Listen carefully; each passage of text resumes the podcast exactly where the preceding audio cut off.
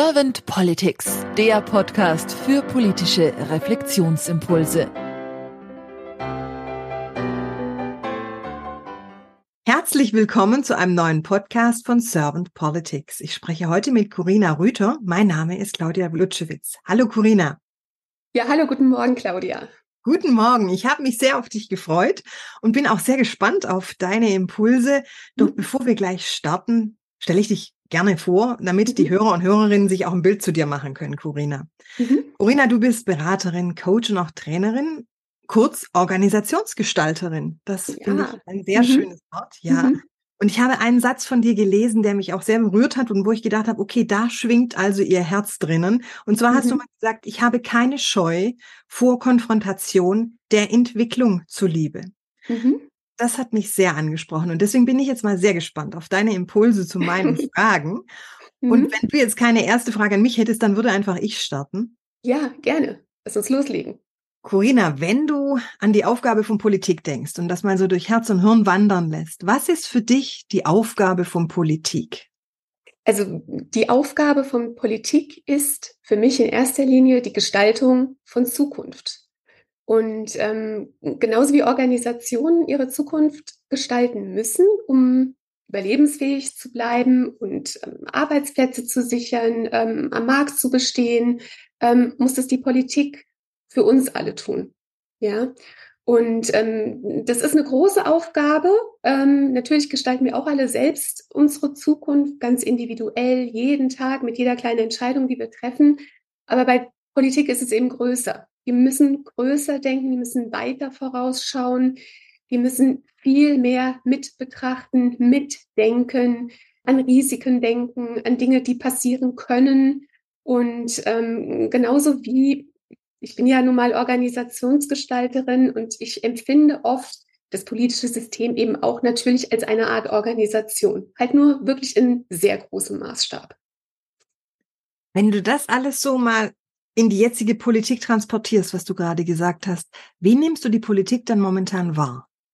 Also im Moment ähm, nehme ich Politik eher wahr als getrieben von den Themen, die kommen, die vielleicht nicht erwartet wurden, aber es ist ähm, ständig, ähm, wir reden ja jetzt hier auch von, von multiplen Krisen, von der Stapelkrise, also wo eine Krise auf die nächste folgt. Und ähm, ich nehme Politik gerade eher wahr als ein System, das eher reagiert als agiert. Also dieses Vorausschauende und ähm, also im Polizeijargon gibt es diesen Ausdruck vor der Lage sein.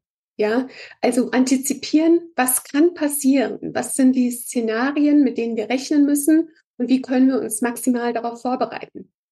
Und da habe ich im Moment leider so ein bisschen den Eindruck, das ist vielleicht durch diese, durch diese vielen Krisen, die kommen, ist nicht mehr möglich, sich wirklich auf etwas vorzubereiten, was in der Zukunft vielleicht passieren könnte, sowohl Gutes als auch Schlechtes. Also das ist im Moment leider mein Eindruck, den ich habe. Und ähm, was ich auch wahrnehme, ist, dass wir so zwei gegensätzliche Strömungen haben in Politik und Gesellschaft. Im Arbeitsleben was ich so auch bei Kunden erlebe und mm, ja, Dingen, die sich da entwickeln, ist ja gerade sehr viel dieses Bedürfnis nach einer neuen Arbeitswelt. Ne? New Work, das ist gerade in aller Munde. Ähm, also dieses hin zu, wir wollen eigenständiger arbeiten, wir wollen Selbstverantwortung übernehmen für die Arbeit, die wir tun. Ähm, wir wollen uns weiterentwickeln mit dem, was wir tun. Wir wollen vor allen Dingen auch einen Sinn erleben in der Arbeitswelt. Ne? Das ist ja ganz stark gerade Generation Z, ne? wenn wir jetzt von diesen jungen Menschen reden, die gerade von der Uni kommen. Ich habe ja selber zwei junge Menschen, zwei junge Frauen, meine beiden Töchter, die sind jetzt gerade so noch in der Ausbildung, im Studium. Aber da merke ich jetzt schon, ne, dass diese, dass die sagen, ähm, also so wie du früher gearbeitet hast, ich habe ja auch sehr lange im Angestelltenverhältnis gearbeitet, das wollen die so nicht. Ne? Die haben natürlich mich erlebt als Mutter, die dann nach Hause kam, total gestresst war, noch eingekauft hat und dann irgendwie auf dem Sofa gecrashed ist und dann ging halt nicht mehr viel. Also das ist diese eine Strömung, die ich wahrnehme das, das muss anders werden. Das muss anders gestaltet werden. Und da komme ich dann ja auch oft ins Spiel mit, mit Ideen, mit Begleitung, mit Unterstützung. Auch mit meinem Blick darauf von außen, wo die Hindernisse dafür sind. Auf der anderen Seite, wenn ich jetzt an Politik denke, finde ich, ist die Entwicklung genau entgegengesetzt. Also weg von mehr Eigenverantwortung, weg von mehr Selbstverantwortlichkeit. Also es ist eher so ein, wir machen noch eine Regel, wir machen noch ein Gesetz. Wir machen die Bürokratie noch ein bisschen fieser für alle, ja. Und wenn jetzt ein Gesetz ähm, nicht mehr so passt, dann machen wir ein Gesetz, das regelt, wie das nicht mehr passende Gesetz aber in Zukunft ein bisschen passender sein könnte. Also es kommt eigentlich immer mehr hinzu, immer mehr Regulation. Das hören wir ja auch ne, in Unternehmen. Ich hatte es, glaube ich, auch im Podcast schon gehört, diese Bürokratie, die ist so lähmend. Keiner liebt Bürokratie. Menschen möchten es gerne einfach haben. Und das ist auch was, was ich gerade bei Politik eben wahrnehme, dass wie es im Großen gestaltet wird, passt nicht zu dem, wie es in Untersystemen, die ja dann Unternehmen auch sind, ne, die ja auch Teil eines Staates sind, die erwirtschaften Steuern, ähm, die sorgen für Arbeitsplätze, dass das nicht zusammenpasst und dass die Menschen das auch spüren, dass das nicht zusammenpasst. Also wir sind da alle so ein bisschen gerade im, ich nenne es immer so im Haus der Lady Allquist. Ne? Wenn du diesen Film kennst, ja, also heißt ja im englischen Original heißt ja Gaslighting. Du bist ja Psychologin, du weißt sicher, was Gaslighting ist, ne? Also das ist immer so für die Hörerinnen und Hörer, ne, dass etwas vorgegeben wird, was aber nicht so ist und jemand ähm, es für bare Münze nimmt, aber eigentlich ist alles ganz anders. Und das sorgt für Verunsicherung, für Angst, für lähmende ähm, Gefühle. Und das macht mir auch wirklich Sorge. Ne? Das mhm. sehe ich, diese zwei Strömungen, so nehme ich das gerade wahr, um deine Frage zu beantworten. Und das passt für die Menschen einfach nicht zusammen. Hm. Was ich auch bei dir so rausgehört habe, dieses Sinn erleben und dieses, ganz am Anfang hast du es genannt, Gestalten von Zukunft. Das ist mhm. Auch so was, das hat was Positives. Gestalten, mhm. das hat ja auch was, wo wir uns wirklich eigen und selbstverantwortlich auch mit einbringen können. Mhm. Wo wir ja auch gefordert und gefördert sind mit der eigenen ja. Kreativität, ja. Innovation. Mhm. Und dann eben, wie du auch gesagt hast, Hindernisse erkennen, in den Blick nehmen und daran eben zu arbeiten. Mhm. Das bringt mich auch schon gleich zu meiner nächsten Frage mit der mhm. Zukunft. Und zwar, was wünschst du dir dann für die Politik der Zukunft, Corinna? Also ich wünsche mir für die Politik der Zukunft, dass sie mehr mit der Zeit geht. Ja, wir wissen ja, wenn nicht mit der Zeit geht, muss mit der Zeit gehen. Ähm, und dass sie mehr auch auf die Bedürfnisse der, der Menschen tatsächlich eingeht. Ne? Und ich meine, dein Podcast hier, der heißt ja Servant Politics.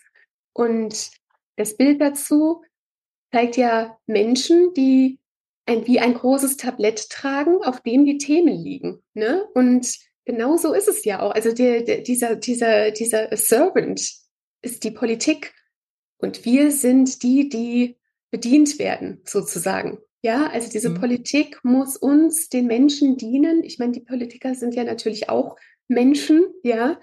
Ähm, und wir sind, wir gehören alle zusammen und die Politik hat die Aufgabe, dafür zu sorgen, dass wir auch zusammenbleiben, dass wir nicht auseinanderdriften, ja, dass es äh, keine Spaltung in der Gesellschaft gibt, sondern dass wir alle Menschen, die ein Interesse daran haben, dass die Zukunft gut wird oder zumindest besser, ja, dass wir auch darauf hinarbeiten dürfen, dass wir da nicht behindert werden, dass wir da keine Rückschläge erleiden, dass wir in Sicherheit und in Freiheit etwas gestalten können, das erwarte ich von einem, es gibt ja auch diesen Begriff Servant Leadership. Ne? Also, dass Führungskräfte halt nicht mehr diese Command and Control Menschen sind, die ähm, einfach sagen, okay, es wird jetzt so gemacht, weil ich es einfach sage, weil ich jetzt der Chef bin, sondern sich eben unterordnen und sagen, okay, sagt mir, was ihr braucht, um die Dinge tun zu können, die ihr wirklich wollt.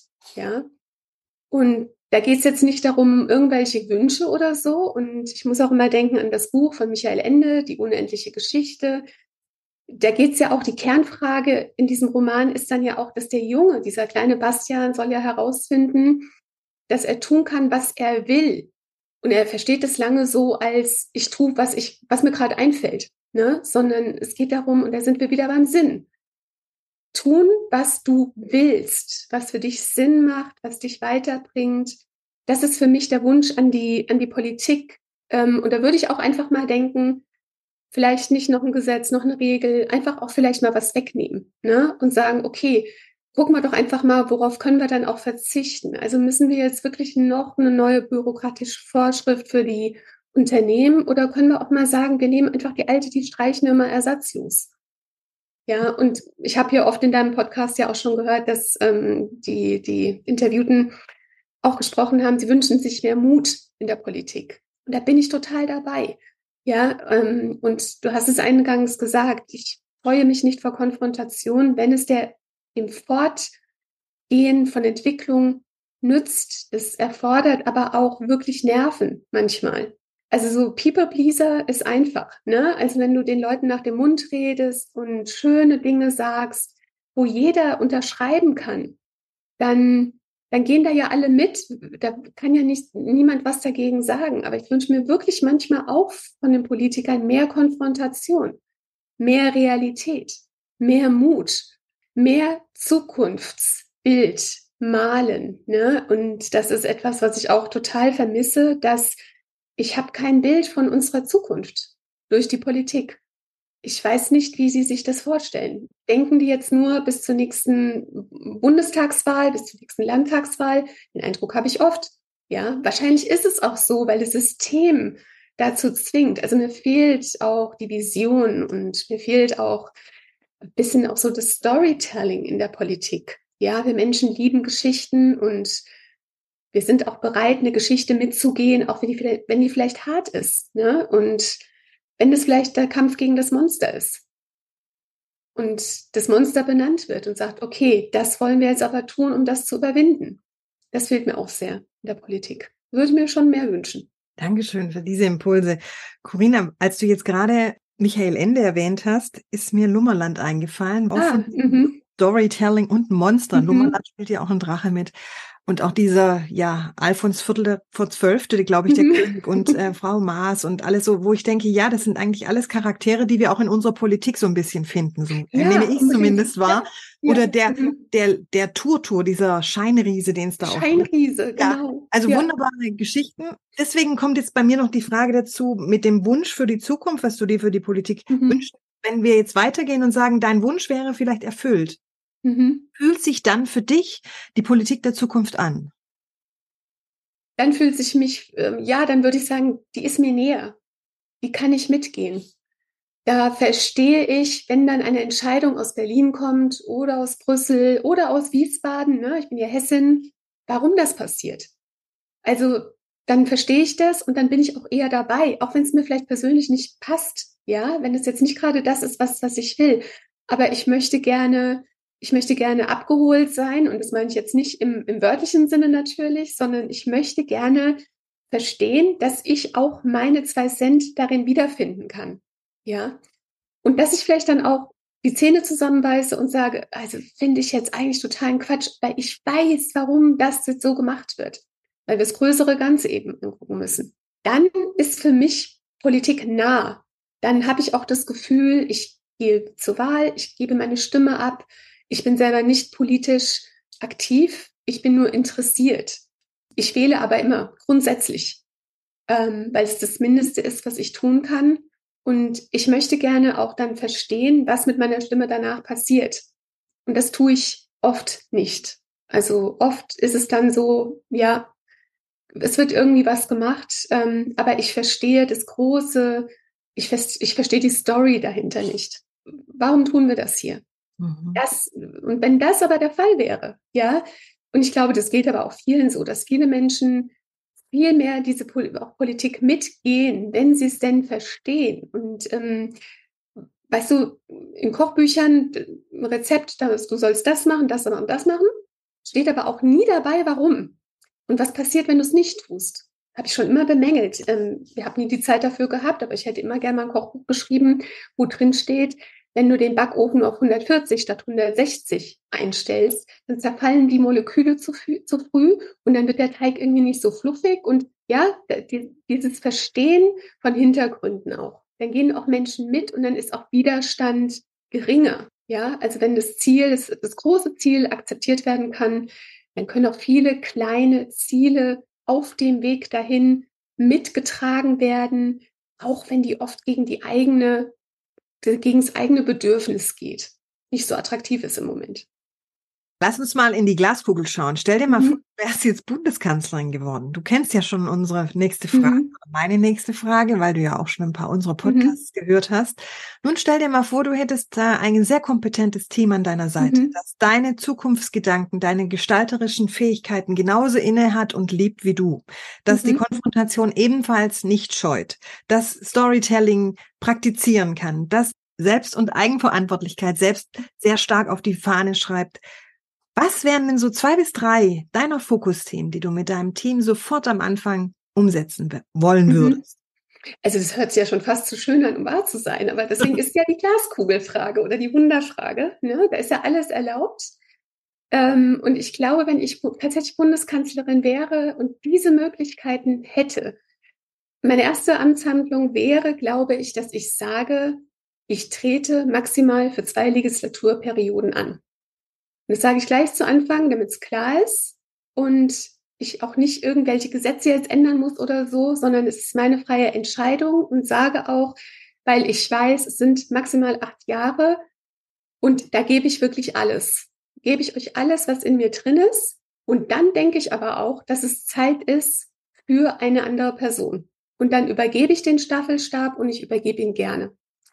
Und dann würde ich mit diesem wunderbaren Team, das ich da hätte, dann würde ich erstmal gucken, ähm, ein Projekt aufsetzen und sagen, lasst uns mal schauen, was wir hier alles zu viel haben.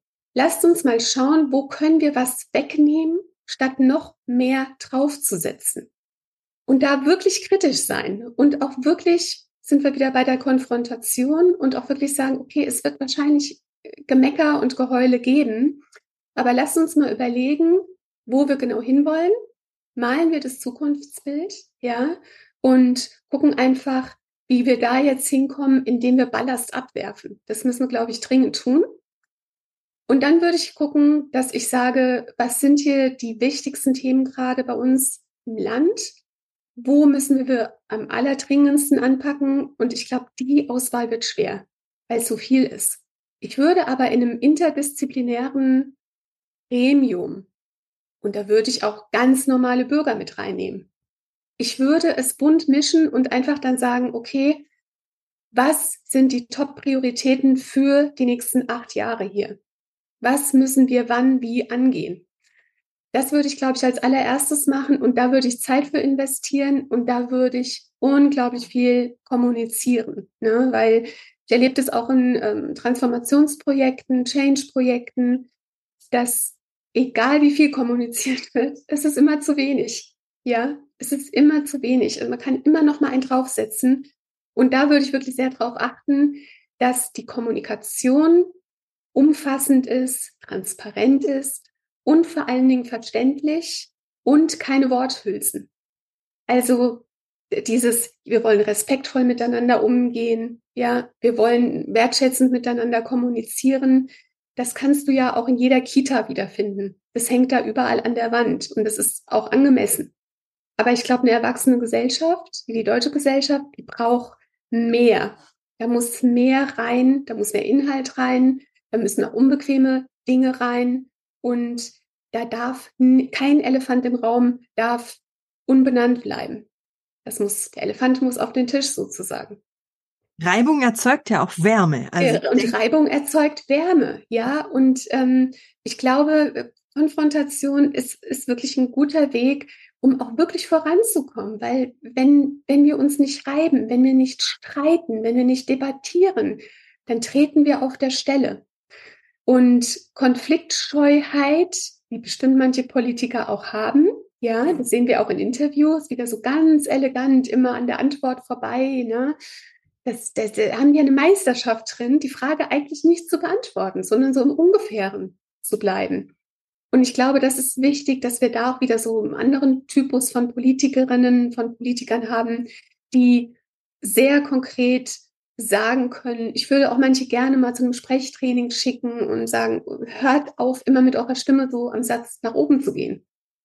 Das wirkt so einlullend. Ja, also viele Politiker, die sprechen dann ja so, und dann müssen wir das und das machen und dann irgendwann bin ich da auch ausgestiegen und kann da gar nicht mehr richtig zuhören. Also das wünsche ich mir wirklich mehr, mehr Feuer auch in der Politik, mehr Leidenschaft, mehr Streit, mehr Debatte, mehr Konfrontation. Ich danke dir von Herzen für deine Impulse und für dein Feuer. Dankeschön, liebe Corinna. Und dann sage ich einfach mal bis bald. Danke dir, dass ich hier sein durfte.